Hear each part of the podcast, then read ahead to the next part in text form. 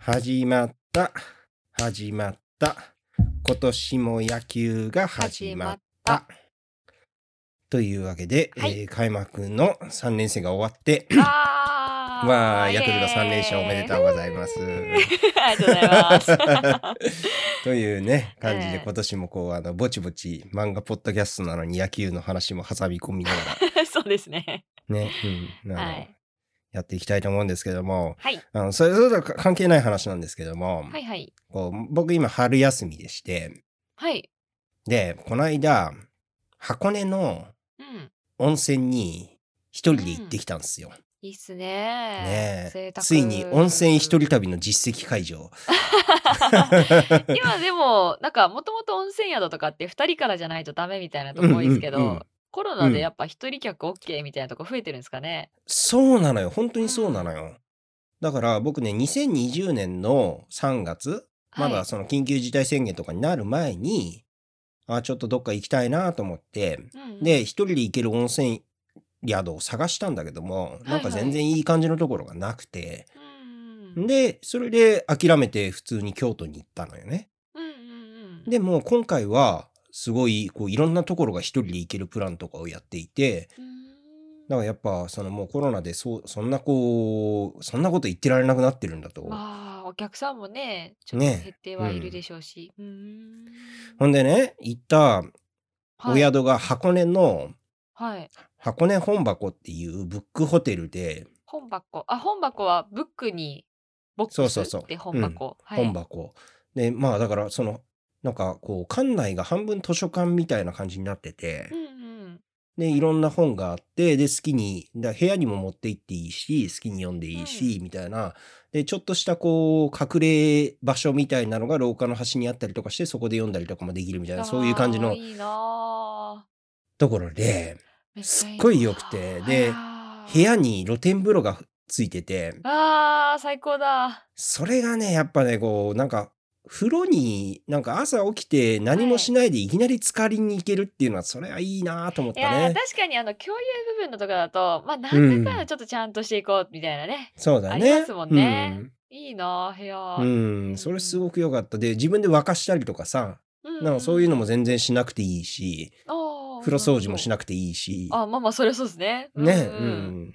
なんですけれども、あのね、ご飯がはい。レストランなんですよね。うんうんその宿の。はいそのレストランがすっごいおしゃれな、うん。おしゃくそイタリアンで、だってホテル自体なんかすごいおしゃれな雰囲気のサイトでしたもんね。う。うんん。で、なんか真ん中にキッチンがあって。で、その周りをこう、なこの字型にテーカウンターのテーブルが取り囲んでいて、あはいはいはい。ということはそれに座ってると他のお客さんが全員見えるのよね、誰からも。そうんん。で、その夕食に行くとさすがに一人客は僕だけなのよ。そうなんですか。他はみんなカップル。へえ。だから若い人もいるしね。年配の人もいるけども他はみんなカップル。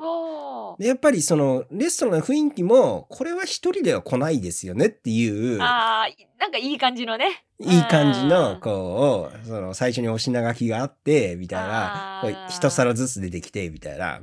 であその料理もやっぱりこうすごいおしゃれだからーはい。なんかね一皿すごい人参が出てくるのよ。ちょっとどういうことですか？え？ななんかなんかこうあの人参が出てくるってどういうこと？ですしか静岡のなんとかっていうところで取れたなんとか人参でございのコンフィでございますっていう。はあ、もうそとても甘みがい。強い人参なので何もつけずにお召し上がりくださいみたいな感じで。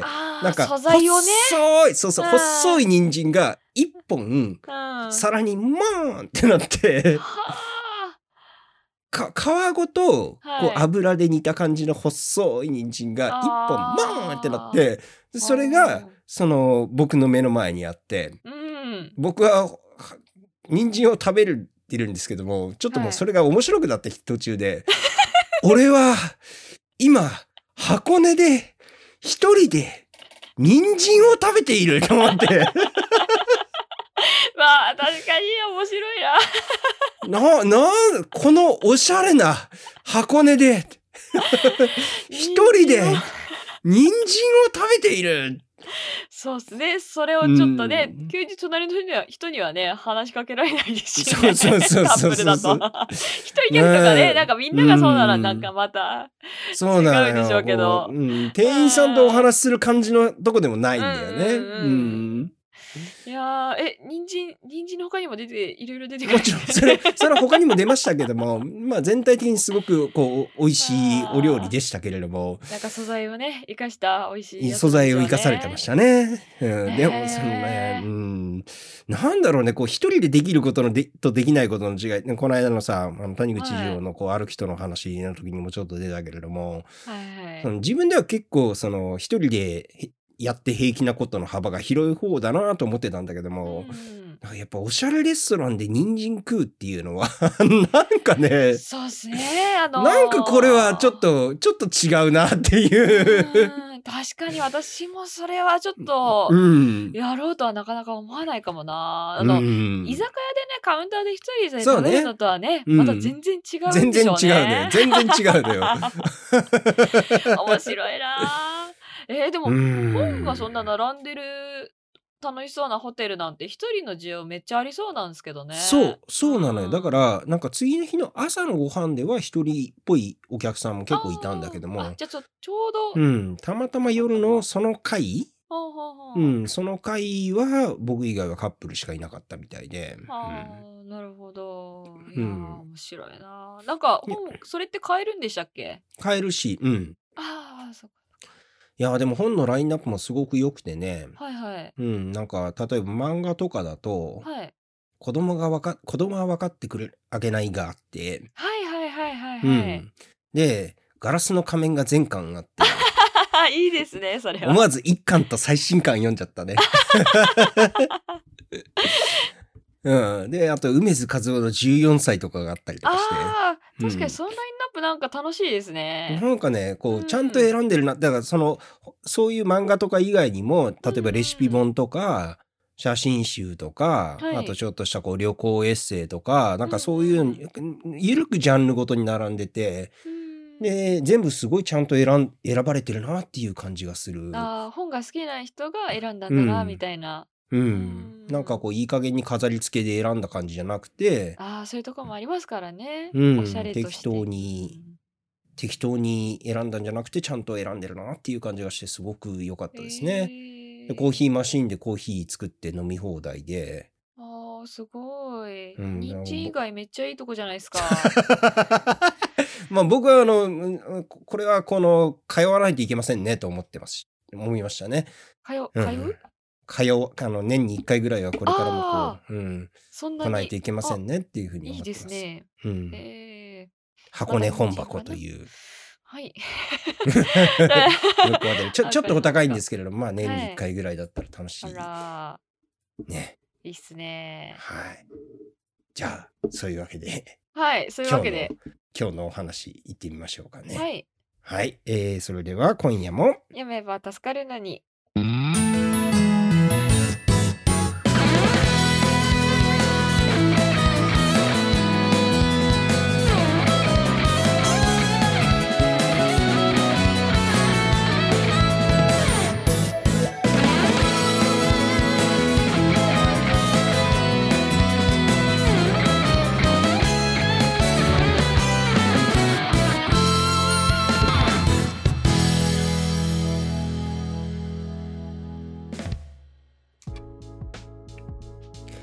大人になっても漫画の話、夜が更けても漫画の話、漫画は僕らの道しるべ読んだら語ろうポッドキャスト、読めば助かるのに略して読めたす。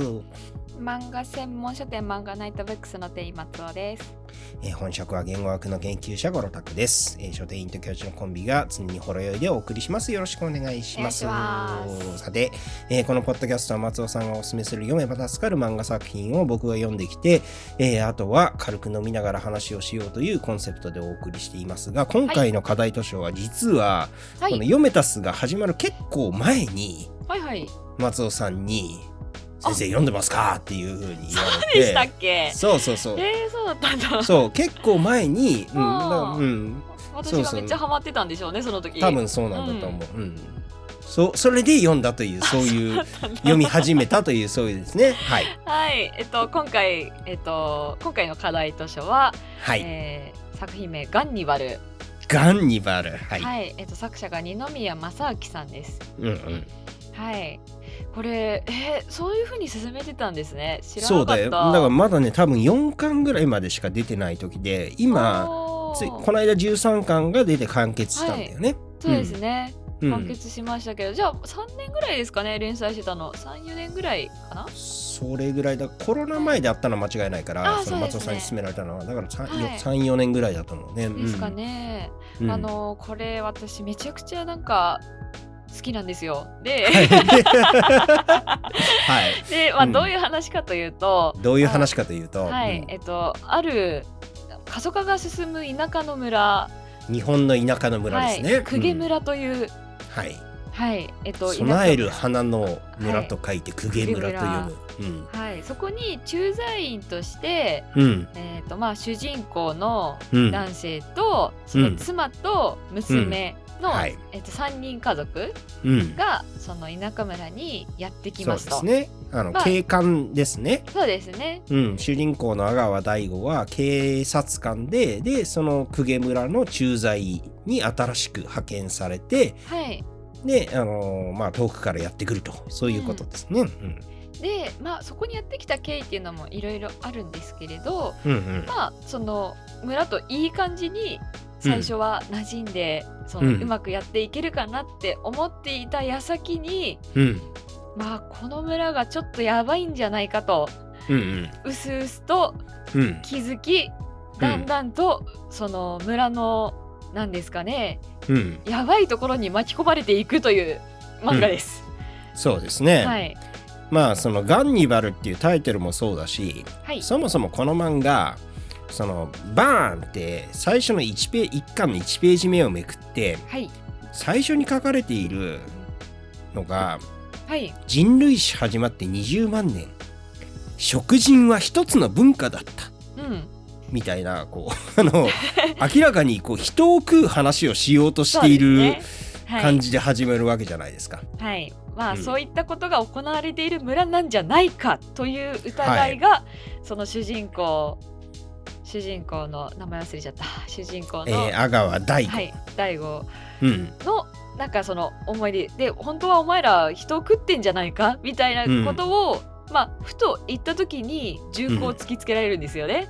はいはいはい、はい、で、うん。そこであその人を食ってなくてもやばい人たちなんじゃないか？みたいなところがうんうん。だんだんとね、うん。気づき。でかつ村の中でもその後藤家というところのはいなんて言うんですかね。そのうん成り立ちだったりとか、うん。その村の中での立ち位置みたいなものがだんだんと明らかになってうん。いく、なんかなんて言えばでしょう。ミステリーミステリーバイオレンスえっ、とね漫画。そうね、うん。まずその、はい。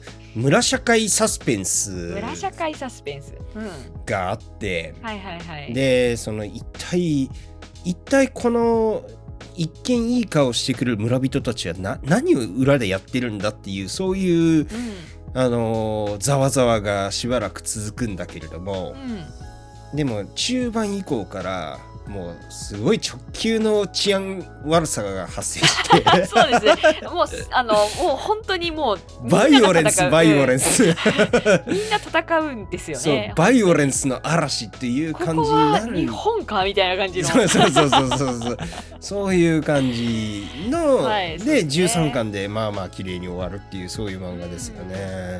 そうこれ結構その、うん。なんで私先生に勧めたのかわかんないんですけど、うん、あの勧める人結構選ぶ漫画だなというそりゃそうですよ。そりゃそうですよ。まあ。あのね、かまいたち山内がすごいガンニバルにハマってて、そうなんですか？で、あの川島山内のあ漫画沼でますね。も、。はい。ガンニバルの話ばっかしようとするから川島にちょっともうガンニバルの話するのやめてくれへんって言われてて。そうあのま今の話の中で分かるように結構その血みどろだし明るいところがそんなにないし、ないね。楽しみを、をどこに見るかっていうところで、え、うん。なんでこれ読んでるの？ってちょっと惹かれてしまう可能性があるうん。作品なのでちょっとうん全員に勧められないなとは思うんですけれども、うん。ただえっとやばい村に行っうんて、どんどんと巻き込まれていって、うん。でその中でちょっと味方っぽい人もいるけれども、うん。誰を頼ってどう生き残ればいいのかっていう設定って、うんめっちゃ面白いんですよね。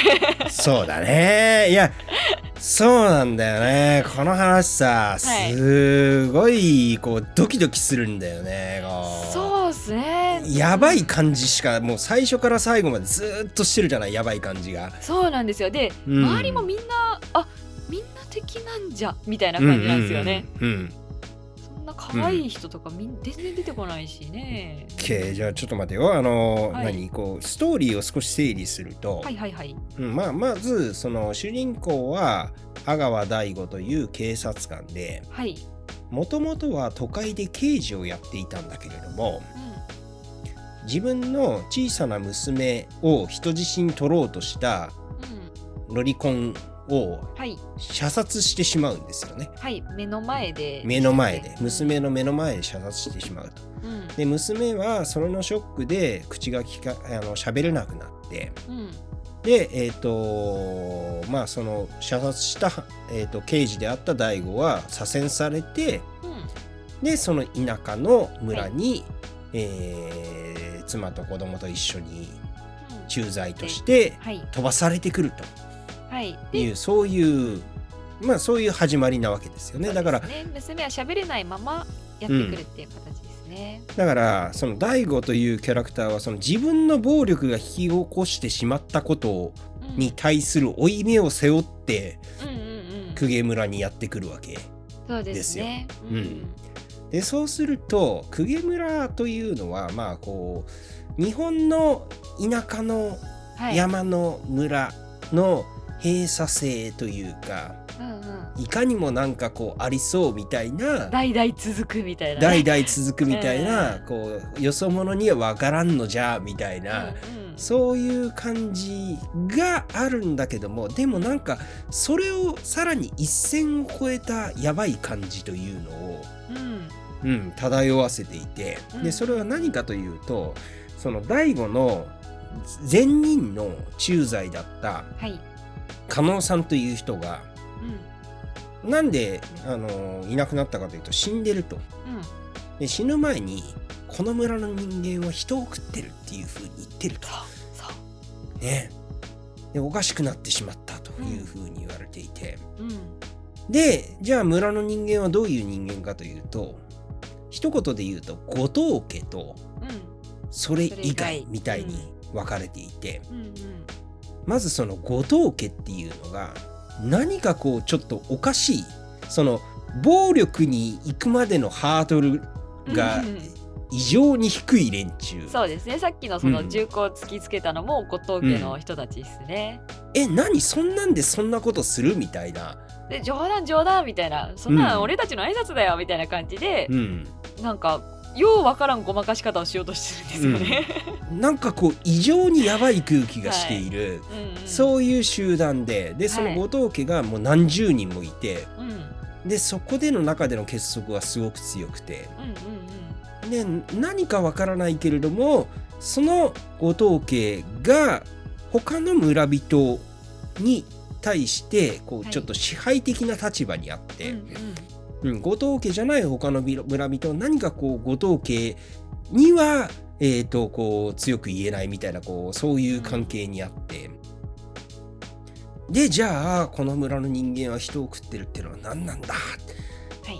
っていうそういうところからこうサスペンスが始まるわけですよね。ね。謎解き的なね。はい、うん。本当に行われているのか、後藤ねえ。家とは何なのか、村はどういう状態なのかみたいな。ううん。んでその後藤家の中に、はい。なんかちょっと一人あの人って呼ばれてるうん。うえーしか喋らないみたいなこうエルデンリングに出てくる敵巨人みたいなそういう感じの こうもうちょっとこう人間離れしたそうですね。2メートルぐらいのこうやつがいて。あの人。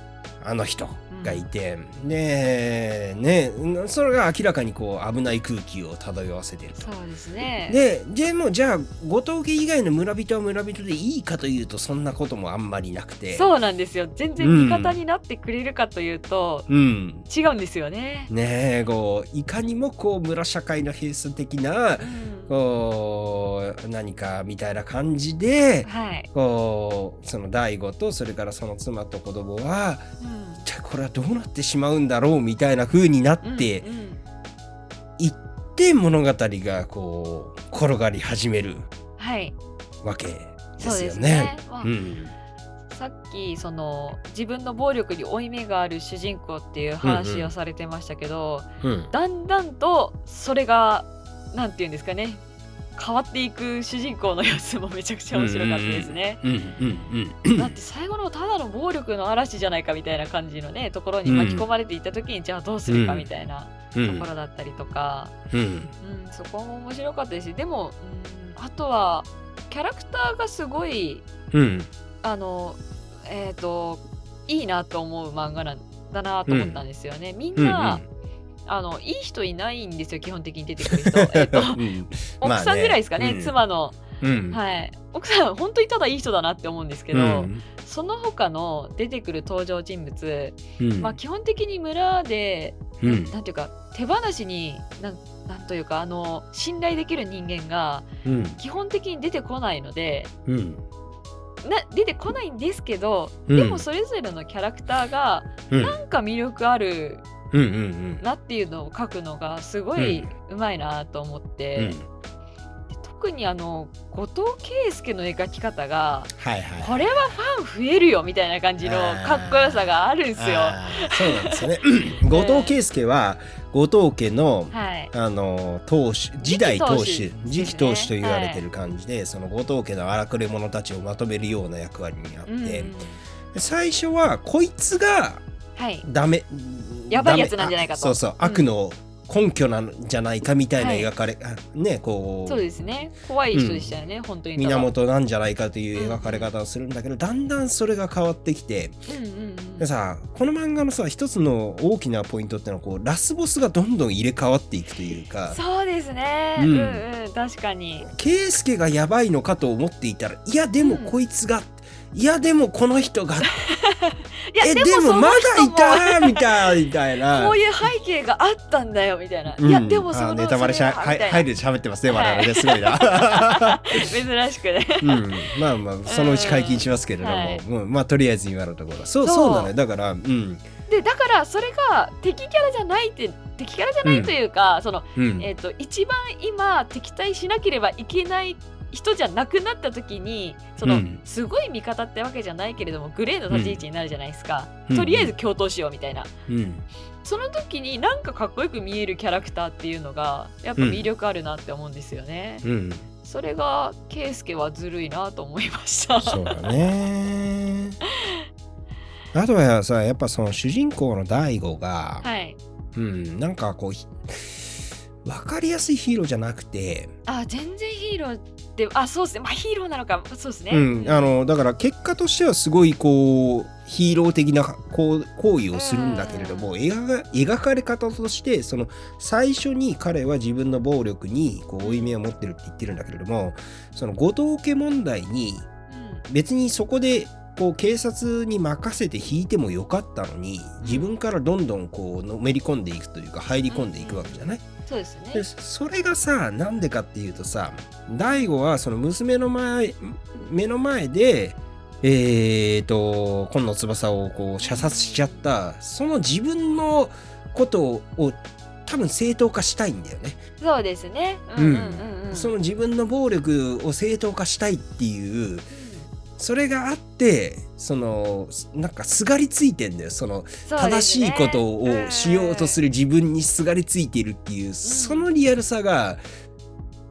でそれに本人もちょっと気づいているところがあって、うん真城のためとか言ってるけれど娘のためとか言ってるけど本当は気に食わないやつ全部叩き潰したいだけじゃないかって。でそれがねその過去の自分を救うことになるからっていうことですもんね。そういう風にそういう風に描かれてるところがすごくこうなんかリアルうん。ヒリヒリする感じが確かに。なんかこねの村あをいい存在、うなんかいいものにしていくみたいなものは全然なくて、そうそういうヒロインズにもないのようん。大悟の関わり方っていうのは。うん。そうなんかやヤクザ的に絡んでいくっていうとあれですけど、うん。なんか、うん、なんかそんなに主人公かわいそうって見え,、うん。見えないのも重要だなと思ってて、うんうんうんうん。あのなぜかそういうそのやばい場所にたどり着いてしまったどうしようってなった時に、うん。主人公があまりに力がない存在だと、うんうん。なんていうかえっ、となんですかねファンタジー的な力に頼るかうんうん。なんかもうちょっとなんかうーん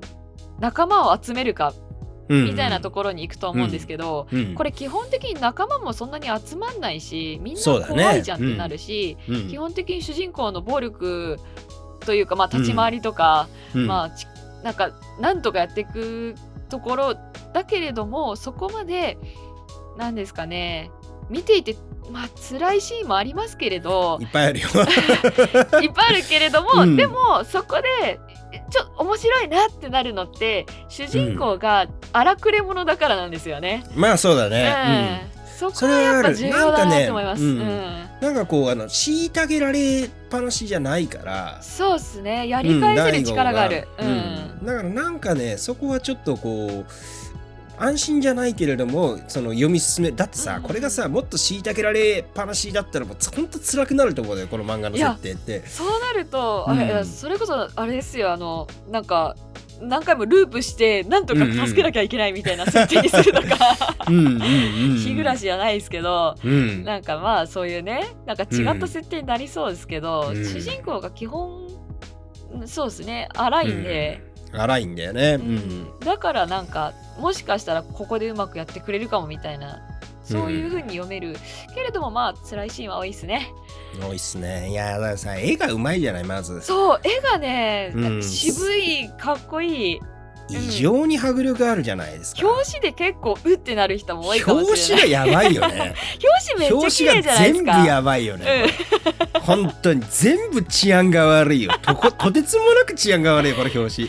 一巻とかも一巻まずそうっすね。表紙見うん。てちょっとおおってなりますね。もうこれ五巻の表紙とかやばいじゃない？このおばあちゃんが口の周り 歯のない口の周りに血をべったりつけてなんかカパーって笑ってる絵とかさ。そうっすね。もうなんかよくこんなん描けますねみたいな。いやーそう。怖いっすもんね、うん。基本的に。なんか血の描き方とか、血の描き方とかさ、ううんん。でその人を食べてるっていうところで食べ、うん。そのちょっとなんかなんですかね人間じゃないものと戦ってる感っていうのが多分そこで、うんうんうん。そのなんていうか言葉がちょっと通じないかもしれないと戦ってるかもしれないっていう恐怖ってまたちょっと違うじゃないですか。わかるわかるわかる、うん、話が通じなそうなやつっていうのは、はうん、なんか殺し合いをするにしてもこう話が通じなそうなやつはすげえ怖いっていう。そうなんですよね、うん。なんか同じなんか同じ銃撃戦でも、うん。なんかお互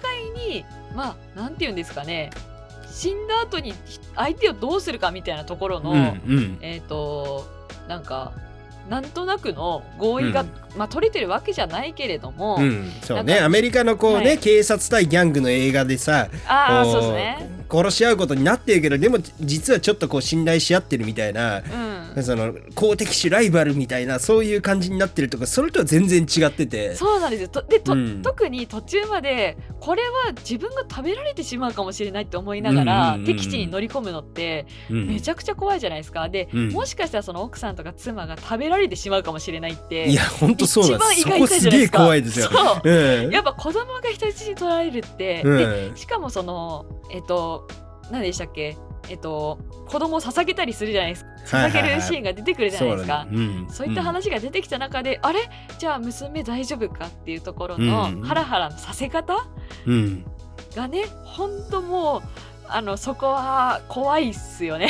うん、怖いよー。怖いのよーっていう、うん、うん、あまあでもその多分4巻ぐらいまでから、4巻の最後あたりからすっごい勢いで話が転がり始めるんだけども、うんうんうん。まあ、そのあたりからこうその怖いんだけどもでもこうなんかこうなんだろうこう精神的にじじわじわとやられるというよりはこうこううん。ガンガン殴り合って打ち合うみたいな そういう。そうっすね。なんか4巻まではなんか食べられてしまうんじゃないか、え俺は何と戦ってるんだみたいな感じの怖さがあって、うん。それ以降なはなんかちょっそうタランティーノの映画の血みどろみたいな感じのさ、ああそうっすね、ううんん、うんうん。バタバタね。そう。そうそうそう。うん。ババッタバタ人がこう血を流して倒れていくみたいなそういう感じになっていくから、うん。そうですね。なんかその辺からちょっと方向性は多少変わるかもしれない、うん、ででも、まあ、だからこそちょっと読めたなっていう気はちょっとするんだよね。あーそうですね。なんかうん。得体の知れないものとずーっと戦い続けるそうそうそうそうそう。ってやっぱり怖いんで、なんかだんだんとやっぱり全貌が見えた上で、ちょっとこいつはうんその立場的に味方になってくれる人物だし、話が通じる人間がいるかもしれないみたいな感じのところで希望がちょっとずつ見えて、うん。でその後にじゃあどうやって戦っていくかっていう話をうん展開していくので、うん。確かにそうっすね。なんか12巻3巻くらいの怖さとは違うかもしれないですね。うん。うん。それはそれで私後の展開は好きですけど、うん。うん、いやーじゃあちょっとあのもういよいよはい。ネタバレの話をにししていきましていきすけれども。はい。その後藤家がはい、結局その警官をうん撃つわけじゃない、そうですね。うん、最後の夜 の展開で警官を撃つわけじゃない、はい。でそれってすごい狂ってんだよねそうですね。だからやっぱり、うんあのどんなに悪いやつでも例えばヤクザとかでも国家権力に立てつくっていうことは基本的に基本的に避けるもので、そうですね。なんでかといううと、そんなことをしたら確実にやり返されてん、うん、滅ぼされるから。だからうんその一家を守るっていう目的においてはうんその今例えば何かをやられてるとしてもその警察官を撃つっていうのは、あの全然こう合理的じゃないうんのよ。なんかそそのの警察になんかやられたからみたいなそういうわけではなくですもんね。うんうんなんだけども後藤家の連中はそういう話が全然こうあの通じなくてバンバン撃ち殺し始めるわけじゃないですか。そうですね。そうでしたね。うん。でそれがうわこれこいつらやべえ頭おかしい狂ってんじゃねえのっていう風にはいなるんだけれども、はい。でも実はうん。それが別にこうその本当にこうただただ無軌道な若者のあの無軌道なうん。うんうんあれとかいうことではなくてうん。その後藤家というものが成立したはい。背景に基づいた思想なんだっていうことが、そう。新たな宗教みたいなところなんですよね。そうそうそうそうそうそう、だから別に俺らが死んでもええやないかうん。うん。ってそう。いう、うん別に女子供までは殺さんやろうし、うんうん。んそしたら後藤家はいつまでも残るんやっていう、なんていうのかなこうその暴力の思想をはい。神話というのは別にそれを今やってる人間がうん。あの敵に滅ぼされたとしても残るからうん。いいんだと。今やるべきことはその暴力の神話を残す生き様を見せることなんだっていうふうに はい。やる連中だったんだっていうことがはい。その11巻12巻ぐらいでわかるわけですよそう。ですね。はい。それがすごいなと思ってただ単にこう無軌道なこう若者のそうですね。なそこまでわかんないですもんね。そうそううんうん向こう水なあの田舎者の、うんあのあのちょっと変なこう変なこう理性を、えー持ってない連中の行動とかではなくてう、ん。ね、そのそもそも今の後藤家っていうのがどういうふうにうん。成立したのかというどういうふうと、そのう。う。うんん、後藤銀が山に追放されてから、はい。山の民ですよね、うん。あの日本に実在したって言われてるんですけども参加っていうね、うんこうあのー結構その白戸三平さんの漫画とかにも出てきたと思うんだけども、へうん、なんかねそういうそういう伝説があるのはこう山に暮らして狩猟採集をしながら時々こうあのー里に降りてきてちょっとこう交易とかをしてまた山に帰っていくみたいな連中が住んでるみたいな。だからそれは日本という国家に属していないでうん。戸籍とかもなくてうんうんっていう連中がいるみたいなことはこう昭和の初めまですごい普通に言われてて、うん、でそのガンニバルっていうのは実はこのそ今の後藤家っていうのはうん。その後藤銀が引き連れたその山岳民族のうんうん。子孫だったってうんいう、うんそういう設定になってるわけじゃない？そうですね。うんそれが出てきた時にねうわすごいなこれっていう、うん。そのこううん。だからそういううんうん。そういうそういうのがある。なるほど。な実実在もしてたし、あそうなんですね。へうん。え、そうそうそうそうそう。そうだからそのそういうところからこうオカルトじゃなくてね。全然こう実在してたひ人たちのところから着想して、うん。その現在の公家村の後藤家のキャラクターがこういう風に行動する理由をちゃんと作り上げているところがすごいなんかもうゾクッとしゃしましたね僕はね。なるほど、うん、なる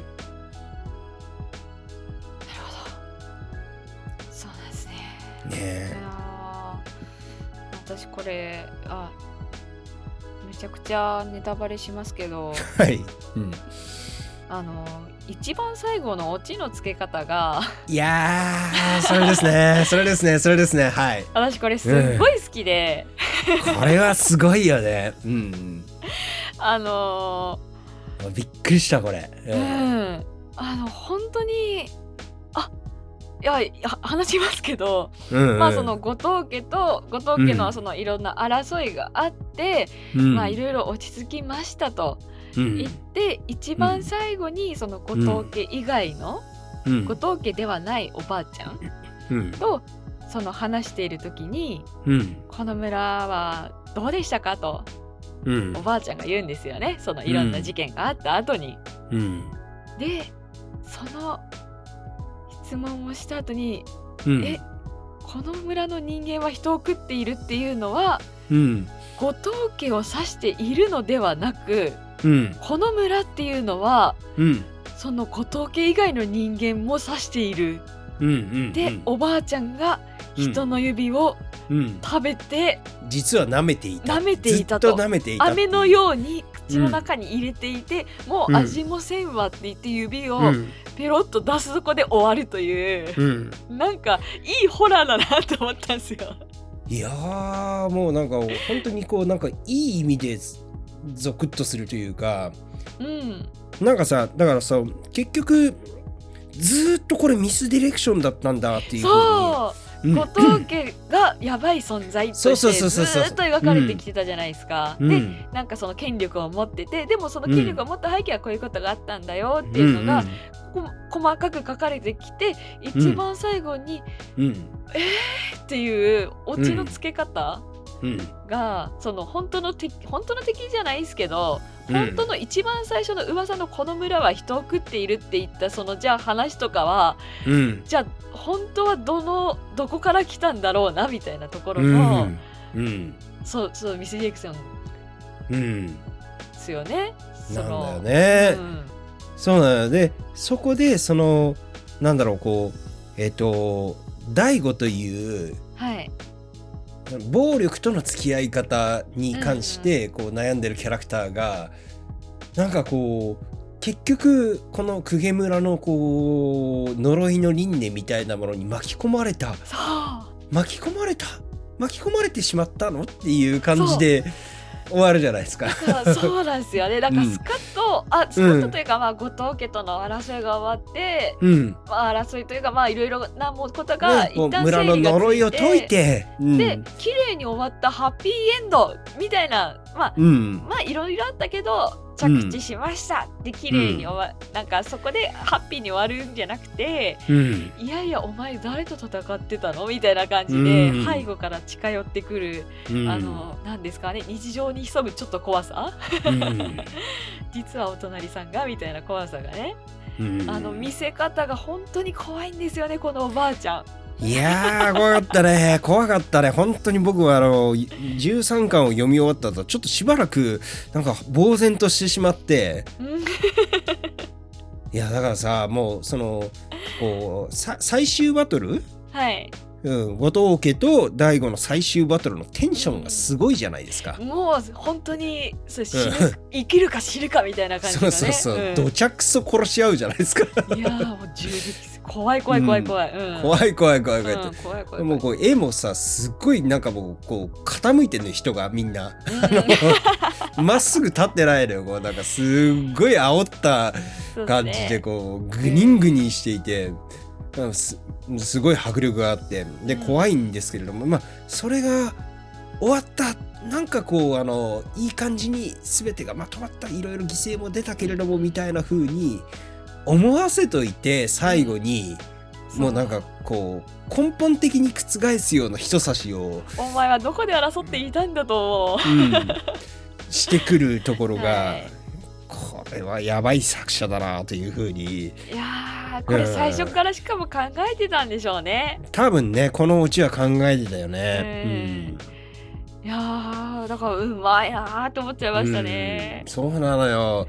だからなんで後藤家がこんな風になったかっていう話とかも。そうなんですよね。うん。村の中で。すっごいちゃんと作られていて、うん。うん。でそのそのラスボスが変わるって言ったけどもこう、はい。その読んでる方の感感情移入の対象？うんうん。ここいつこいつダメだこいつ怖いやつだっていうところからその感情移入していくような対象になっていくのがどんどんどんどんこうジェットコースターみたいに移り変わって。この人もいろいろあったんだこういう人も。こそういうふうのいろんな問題があって今こういうふうに待ってるんだみたいなところがね、だんだん分かっていくんで、うん、でそうやってあの最後の最後でいやお前は後藤家がこうあの悪い奴らだと思っていたかもしれないけれどもみたいな風に言われて終わるっていう、そういやそのでそのこう読者に対するなんていうのかなこう挑みかかり方。ーうんうんううん。んお前は今まで後藤家が悪者だと思っていたかもしれないけどねみたいな、そうでしかもそれが、うん、なんかその辺にいるおばあちゃんっていうところがすごいなと思って、なんか怖い大男とかじゃうん、のイメージだったじゃないですか。まあ、うん。そのそうだね。今まではそうだった。の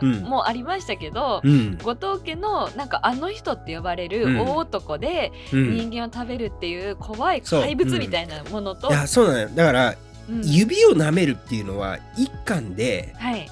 その真宙があの人がこう死体をなんかこうあの、はい。猫車に入れて指を舐めながら夜の闇から出てくるところを目撃するんだよね。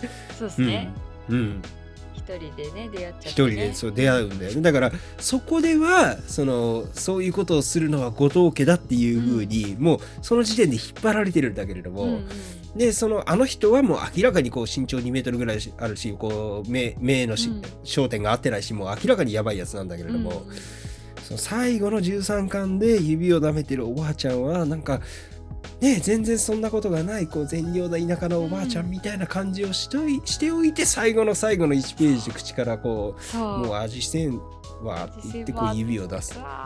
そうで最初にあのその言葉が通じない怖さって言ってたじゃないですか、うんうん。その後藤家のそのこ怖いその食べ、うん。人を食べるんじゃないかみたいなそのもしかしたら言葉が通じない何かなんじゃないかっていう怖さって言いましたけど、今まで通じてると思ってた人が実は違った世界で生きてたんじゃないかって方が怖いんだなって最後にそうね最後にね。そう。だね。ほんとそうだね。最後にそれやられるよね。うなんか確かになんか、うん。なんかその大男の怖さみたいな感じで、ずっとインパクトがあったものが、うん。最後一気に、うん。えーっとああのその言葉が通じてた人が実は、うん。実はっていうところがねそう、うん。ずっと話しちゃいますけどそこは本当面白かったな、うんねいやでも13巻で本当によくまとまった話ですよねこれね。いや本当に、うんあの密度も結構そう、ねありますし、うん絵がそう何よりも私絵がすごい好きでうん、壮絶な迫力がありますよね。うん治安が悪い。ずっと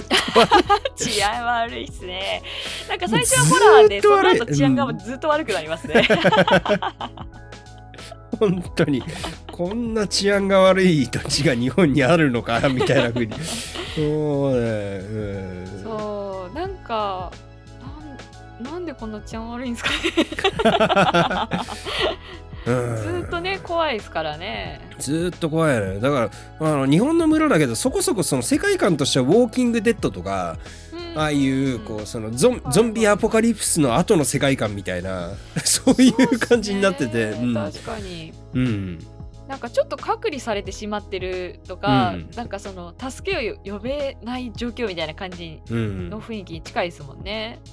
あーでもそうするとそのケイスケははい。ウォーキング・デッドのノーマン・リーダスにちょっと似てるかもしれないと思そうっなんですか。た。うん、ノーマン・リーダスっていうウォーキングデッド分かってウない。ォーキング・デはいッドの,、あのいるのよそういうキャラクターが。その最初やべえやつとして出てきて、そうそうそうそうみたいな感じですか？うん、そうなんだ。そう、うんなんか敵キャラの敵キャラというか、まあ敵として出てきて、その人の背景がいろいろ分かってってかっこよく見えるうんのは、うんすごいなと思いますね。全然いい人ではないんだけれどっていう。とはいえガンニバルこう治安が悪いけれども、あのディズニープラスでドラマ化されるらしいっす、ね。マジっすか？え？えいや、ま、本当ですか？マジっすよ。うん、マジっすよドラマ化？ドラマ化。うん。どうすんの？主演柳楽優弥。あー見たい。柳楽柳楽優弥がやるんだったらちょっと見たいですね。あのうん。なんていうかあのまあねち彼はねうんこうイケメンだけでもすごいこはい。う暴力の気配をこう出せる出せそうですもんね。役えー、他のえ岩尾誰がいるんですか？岩尾はまだわかんない。あの柳楽優弥しかわかんないけども、うん。えー、ドラマすごいっすね。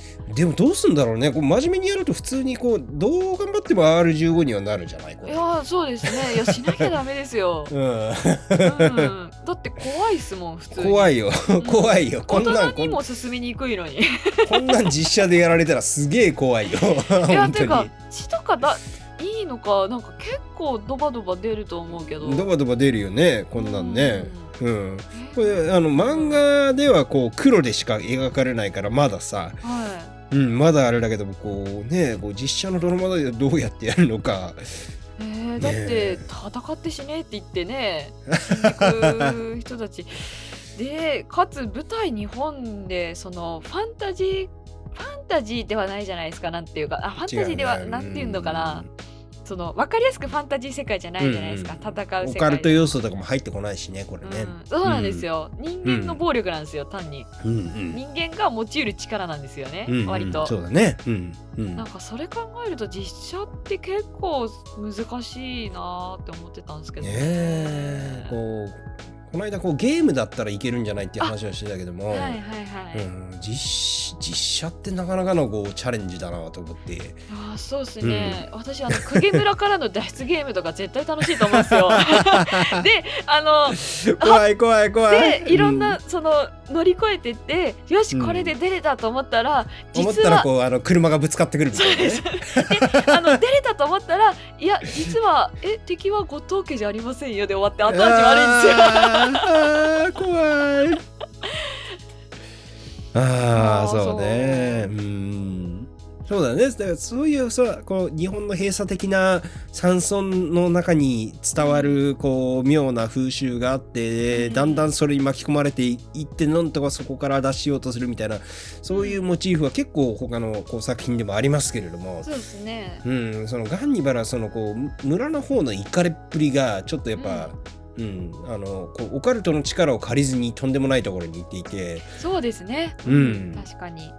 たでも。うんでもそのさっきも言ったけどもそのちゃんとどうしてそんな風になってるのかどういう思想なのかっていうねいやだからさその暴力の気配が残ってしまうっていうのってうんやっぱりある程度真実のところがあってうんなんか今こうあのウクライナの戦争をやってますけれども、はい。あそこでこう今のロシアがやってることって本当にこうスターリンソ連のうん。スターリン時代のソ連がやってたことともうなんか生き写しみたいなことをやってるのよね。うん。うん、だからこうもう本当にソビエト連邦はなくなったしうん。スターリンも死んでもう何十年も経ってるしうん。なんだけれどもなんかそのこう相手を殴って言うことを聞かせる方法みたいな文化はうん。なんか受け継がれちゃってる。ああでもそれはどの国もそうなんじゃないですか、うーん。そういうことを全くしてこなかった国って今残ってるんですかね？うーん。あえっと言うことを聞かせてなんかまあちょっと変わるとは思うん。ですけれど、うん。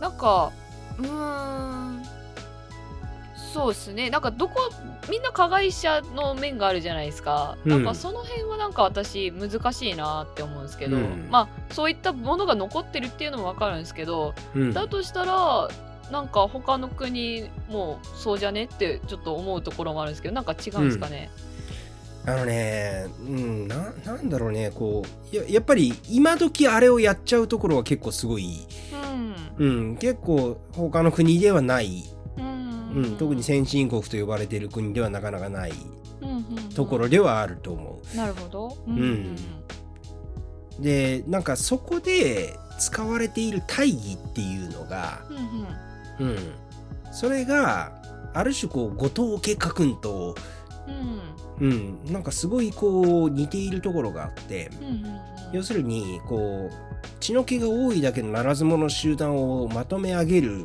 ための大義として、うん後藤銀があの人をこう中心に置いたこう1年に1回の祭りという儀式を作り上げたっていう話じゃないですか。うん、そうですね。うんでそれはその要するにこう他人を暴力で、えー、と従える他人っていうのはこう後藤家以外の村人を暴力で従えるための、仕組みであったんだけれども、同時にそれは後藤家の中にいるもうどうしようもないこうあのなんかこう頭のおかしい狼みたいな連中を、それをまとめ上げるためのうん。うんまとめ上げてなんとかこうあの一応こう人としてうん。こう生きさせていくためのうん。そういう仕組みだったうんうんうん。わけじゃない？そうですね。でそれってねやっぱねこういまだにすごいリアリスティックなところがあってうんうん。だからその今回の戦争でロシアが使ってる大義っていうのはそういうところがあるのよねっていうのをこうその僕が好きなロシアの作家のウラジーミール・ソローキンっていう人がうん。あのーもう2004年くらいに書いた本でうんうんなんか2028年のロシアは封建主義の絶対王政が復活してうんはい。西側との間に壁を築いてうん。なんか中国に経済的に依存しながらうんうん。こう貴族の特権階級とこう秘密警察みたいな組織親衛隊士の組織とそれに蹂躙される国民となっているみたいなそういう感じの小説を書いてるんだけれども、うん。うん、でそこで使われている大義っていうのがこうなんだろうこう家族のためそして国のためっていうことを言って、で、えーそれによってこうならず者の集団をなんとかまとめ上げるっていう、うん、そういうことを描いているのね。そのソローキンの親衛隊士の日っていうのは、その2028年のロシアでそういう社会がになってしまったっていうそういう SF なんだけれども。うん、で、あのーそのガンニバルの後藤家のあり方っていうのがそことなんかすごいこう奇妙に重なってるなるほど。なあというふうにうん。思いましたね今回ね。なんか日本だとうん、あれですね、あの少人数の方がイメージしやすいですもんね。なんかそううんいう、うん。なんか暴力的な組織。うん。うんなんだろう国国単位でなんか、うん、なんかイメージしにくいですけど。うん。なんかいまだになんなんだろうな。なんなんかちょっとうまく言えないですけど。うん。まあどのうーんどうなんだろうな。ちょっと言えないな。うん。ちょっと言えないな。ちょっと戦争、うん、関わることはちょっと言えないな。リアルと交えては、ね。うん。ちょっと話しにくいな。うん。うん。そうですね、なんかうん。そうですね。うん。はい。ちょっとそこは避けておきますけれども、うん。なんだろうないやうん。まあその何が言いたかったかというとこの漫画の設定の作り込み方が、その後藤家っていうこう集団の作り込み方うんが、うん。そういった、うんあのすっごいすっごい深くて、うん。ううんうん。そうあのあそうっすね。うん。あるんだろうなっていう思わせると。ころはある。うんうん。この連中はなんでこんな、ね、連中なのか。うん。そしてなぜ、えー、とこの連中にこういう枠組み、うんが必要だったのかみたいなことをすごいちゃんと描いていて、うんそれね。それはすごいなと思いますね本当にね。ううん。ん、なんかなんかそういうのいろいろ調べて出来上がったものなんですかね過去のなんか。ね、うん。だからさその日本ではそこまでそういうのってリアリティないかもしれないけれども。う、ん。でもロシアとかを見るとそういう感じでうん。こうなんか大義を持って、えー荒くれ者をまとめ上げてでこ。ううんうん。あーなあんまりすぐこう大きなレベルでは思いつかないね。うん。うん。なんか、うん。うん。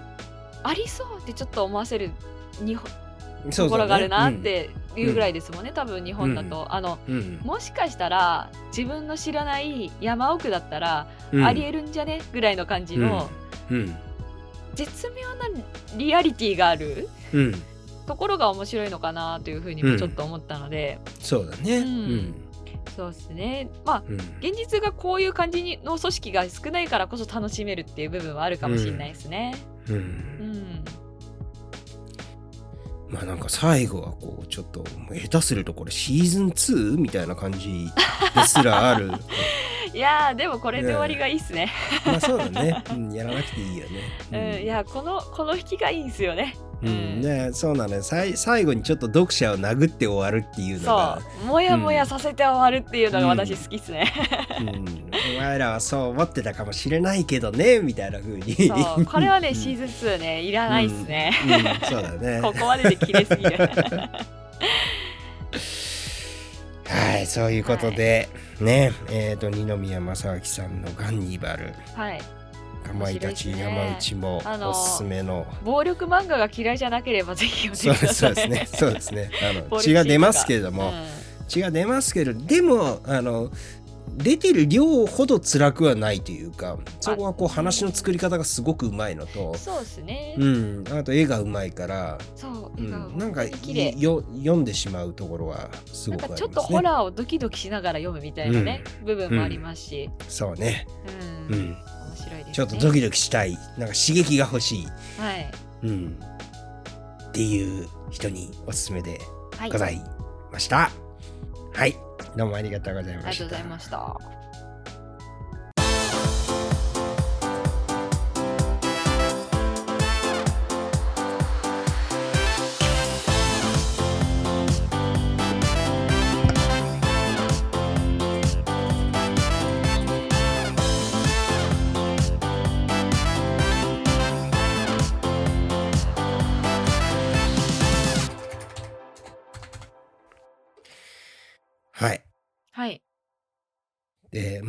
まあまあでも言うてもガンニバルそれなりにこうカロリー高い漫画じゃないですか。カロリー、そうっすね。うんうん結構頑張る頑張る感じじゃないですか。なんかあの、うんちょっともうあのすごい楽に幸せな漫画読みたいなと思って。はいはいはい。うん。あのね最近読んだのが、はい。えー顔だけじゃ好きになりませんっていうへえ、顔だけじゃ好きになりません。あのねすっごい土少女漫画なんですけれども、うん、うん。高校生の女の子が、はい。めっちゃ顔がいいうん、男のうん、高校の先輩と、うん。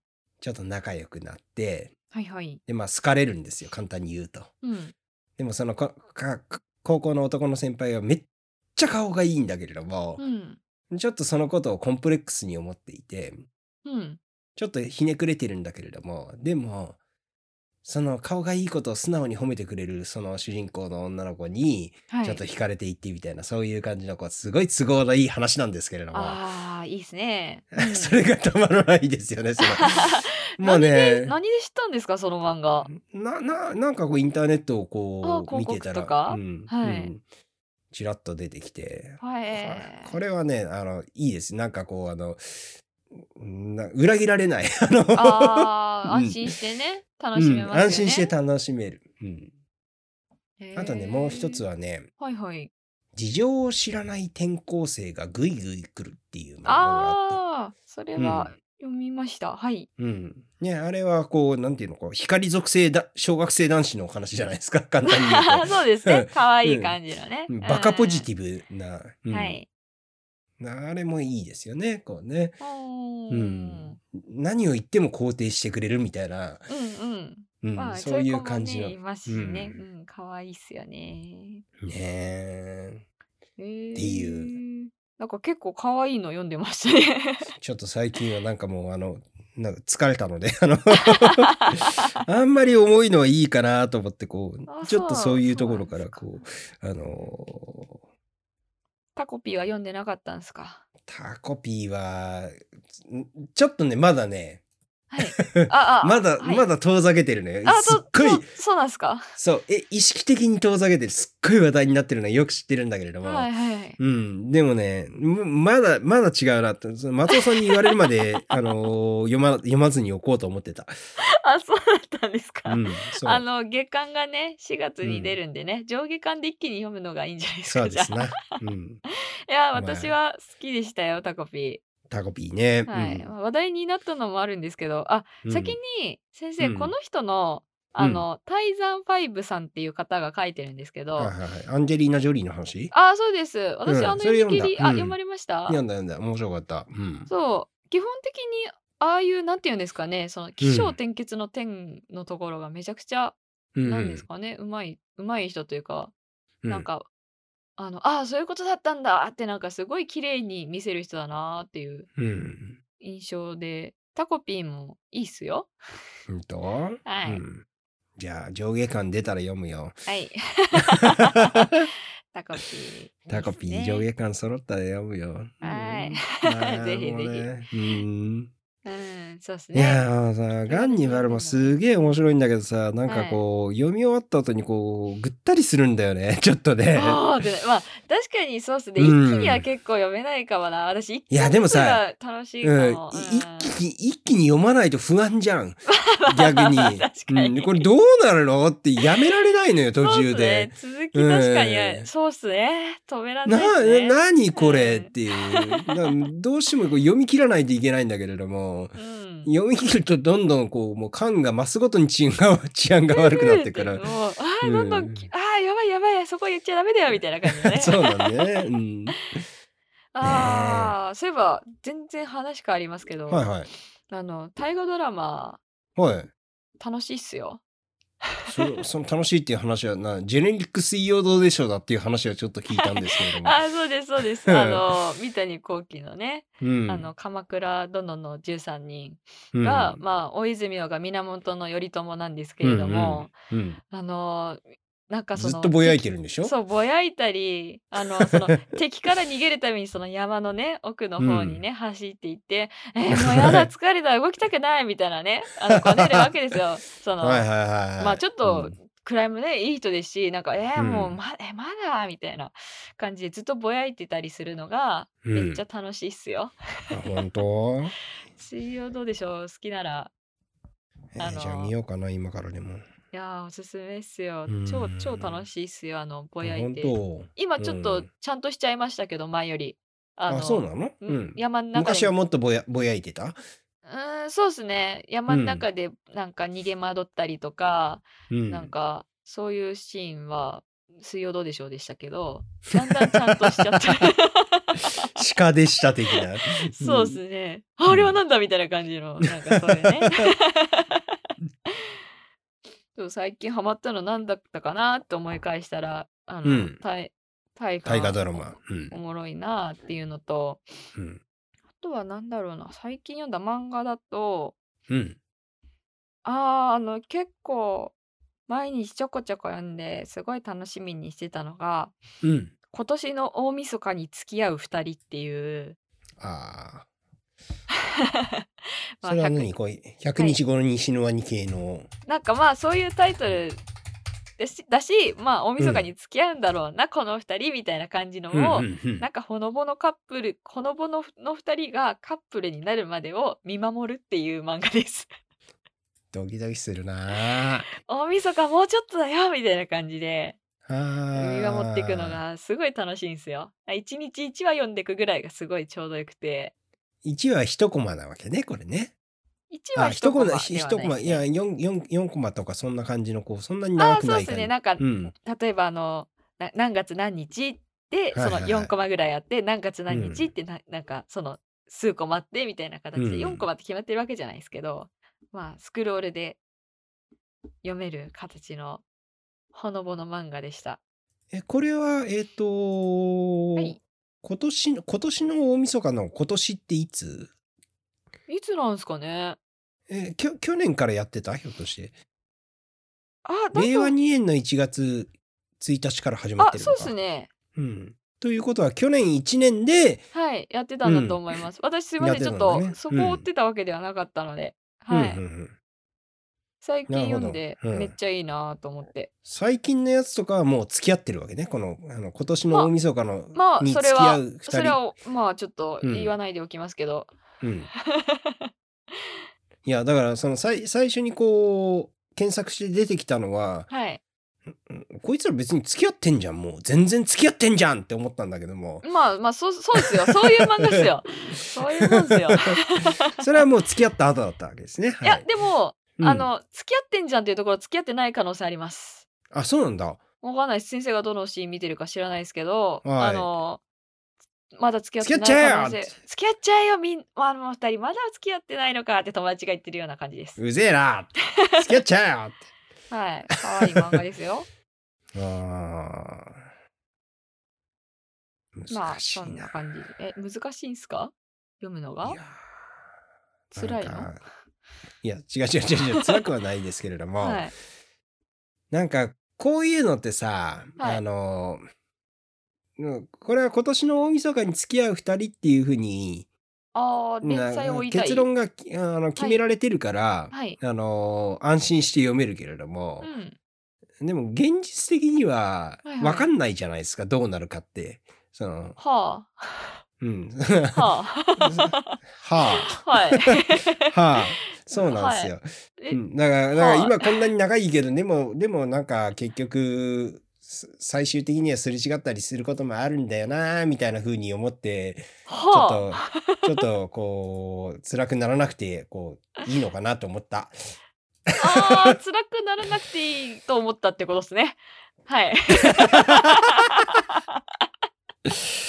はい。あ辛くならなくくていいですよね。あの結果がね見えてるからね、あのそうなのよ。この人たちは100日後に助かりますって言ってなんか戦い始めるような感じですもんね。そうなのよ。そうなのよ。結果が見えてるってやっぱ安心するのよ。まあなんかその方がうん。ネタバレ見てから見る人とかいますからね。結構作品。うん。やっぱね恋愛ってさ恋愛まあ現実もそうだし、あのはい。恋愛ものもそうなんですけどもこうやっぱこう結果が本当にわからないやつってすごいスストレスって言ってあれですけど。えはい、うん。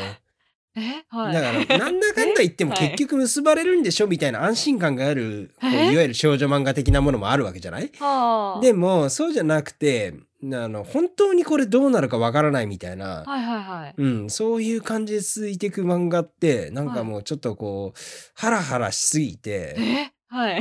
えー。っ て えはい。そうハラハラしすぎて消費カロリー高い僕は、うん。え？僕はそう、うん、僕はそう。なんですね。あそうなんですね、うん、だからなんか最終的にうまくいかない話とか。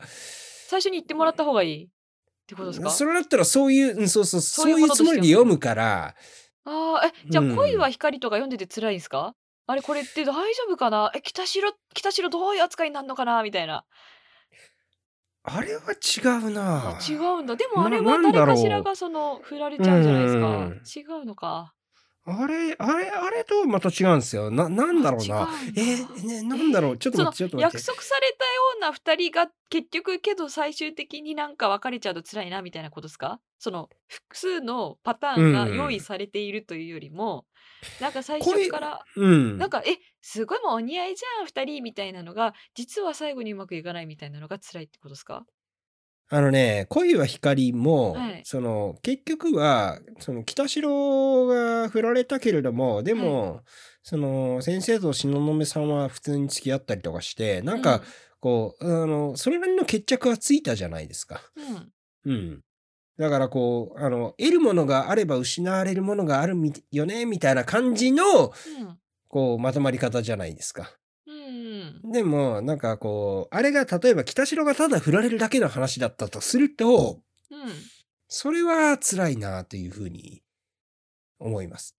へえ、よくわかんないですね。あああ、そうなんだ。いや、いや、そうなんだなっていいうのは分かったんですけど、うんよくわかんないなとも思いました。うん。よくわかんないでしょうね。面白いですね。そういう風に読むんだ。はい。うん、そうなのね。な、なんだろう。今、ちょっと頭に浮かんだのが、こはい。う、サイモン・フミの東京ラブストーリーで、はあ、はい。うん。辛いですか？あれも最終的に、はい。その完治と理科はうまくいかないわけですけれども、なんかね、こう、その、こう、うまくいかない感じの、こう、その報われなさって言ったらいいのかな？何なんだろうな、こう、うそれが辛い。ん、それがなんかね、ちょっと、あ、辛いっていうふうすれ違っちゃったみたいな。すれ違っちゃったみたいな。な何が、何、いろんないろんなこう用意があるんだけども、何かこううまく歯車が噛み合わなくて、すれ違っちゃったみたいな、それが悲しいですか？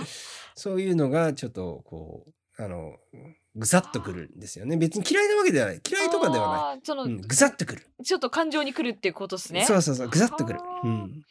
へえ。へへえ。え。はあ。知らんかった。そういう、そういう、うん。そういうことを思ったことなかったな。面白いですね。そうか。思ったことないか。なかったっすね。はいや、なんか、ふう、すれ違っちゃったって思いますもんね。い。いや、っていいよいいよ、すれ違っちゃったねって思いますもんね。盛盛り上がっちゃいますね。なんかね、僕ね、そう、すれ違い、本当にこう、別にどっちが悪いってわけじゃないけれども、すれ違いみたいなのを見ると、傷つく。傷つく。それを見ると。うんなるほど、面白い。うん 私、テンション上がるかもしれない。あテンション上がるなんていうか、その、読者はうん神の視点だから、そのすれ違ってることがわかるじゃないですか。うん。だからテンション上がるかもしれない。あーあ、の、いやー、そう、そうだね、すれ違っちゃったねってなんか、うんあの、なんですか、読者視点だから楽しい？えーじゃあ、あの、松尾さんは、はい。花束みたいな恋をしたを、ああ、楽しい。楽しい？楽しいって言っちゃった。はい。はすいません、途中で。僕は、はいあの、無事に致命傷で済んだんですけれども、え、もう気づえ、私それはわかんない。あの、致命あ傷ってわかんない。だ。そう、いや、もうす、かなりの傷つき方をしましたよ、本当に。ああ、わあー、そっか。多分そこ分かりやすいですね、私は。その、うんあ、のーえいや、面白い映画だったなって思うんですよ。で、で、自分もその、漫画とか、そのうん本読んだりとかも好きですし、ライブとかもお笑いとか、なんか、あ、うんわかるうんわかるっていう感じの、うんその、なんていうんですか、共感性が高い主人公像たちだったじゃ、だったんですけど、うん。うんすごい救急車来てすいません、るね。ちょっと後ろ通ってますね。うんあの、そうなんですけど、うん。え、なんかそれで別れて、ああ、確かにそういうこともあるんだろうなぐらいで、なんか、あ、そうそう、あ、うん、ああ、なるほどね、みたいな感じのなるほど。うん。傷を負わなかった。うん。ね僕はね、すごい気づいて、だから、ああいう感じの話を読ませたり見せたりすると僕はこう弱るよ。あ、そうなんだ。そうなのよ。嫌いじゃないけども。方が多いとか、そういうわけでもないんだろうな。でもなんか、花束みたいな声をしたで、なんか結構傷ついてるの、男の人の方が多い気がするんですよ。女の人ってあんま見かけなくて、ああ、そうなんだ。うん。たまたまかな？うんたまたまだろうな、それは。うん。あんまりこうちゃんとそういうのを男友達とかで話したことないけどもうん。う、ん。うん僕は傷ついたよ、あれ。あの映画。うん。ああ、いやー、そうなんだ。辛いって思った。辛いって。